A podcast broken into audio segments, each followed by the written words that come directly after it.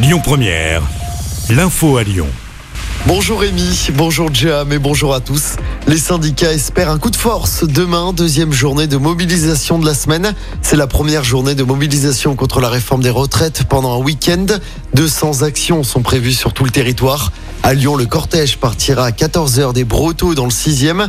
Pas de perturbations à noter dans les transports demain, car ce n'est pas une journée de grève, mais bien une journée de mobilisation et de manifestation.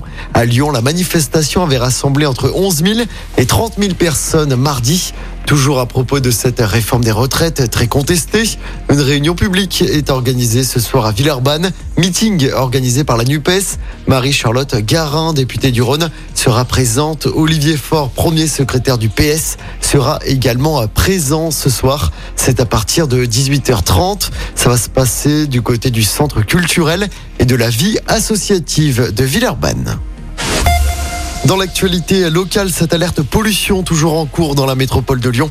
Conséquence, la circulation différenciée mise en place aujourd'hui à Lyon, Villeurbanne et Caluire. Seuls les véhicules avec une vignette critère de 0 à 3 peuvent circuler librement dans la zone à faible émission.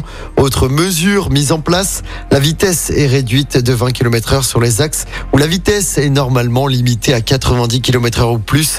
Notez qu'au TCL, le ticket est mis en place 3 euros pour circuler librement sur le réseau TCL toute la journée.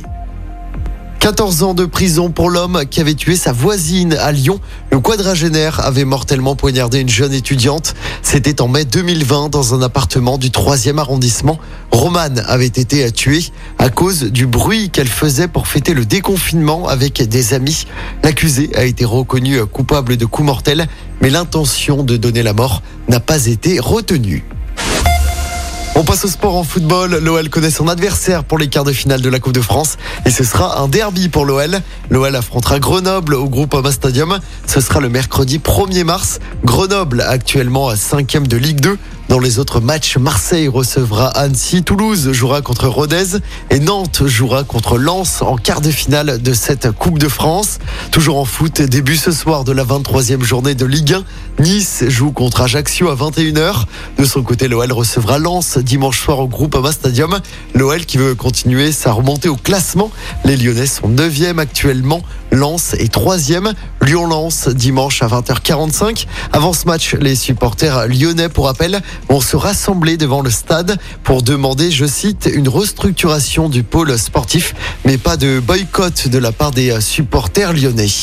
Et puis en basket, déplacement difficile pour l'Asvel ce soir en Coupe d'Europe, 24e journée d'Euroleague. Les Villarbonnais se déplacent sur le parquet de Monaco, coup d'envoi du match à 19h.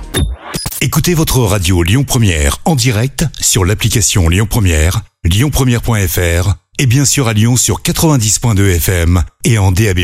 Lyon Première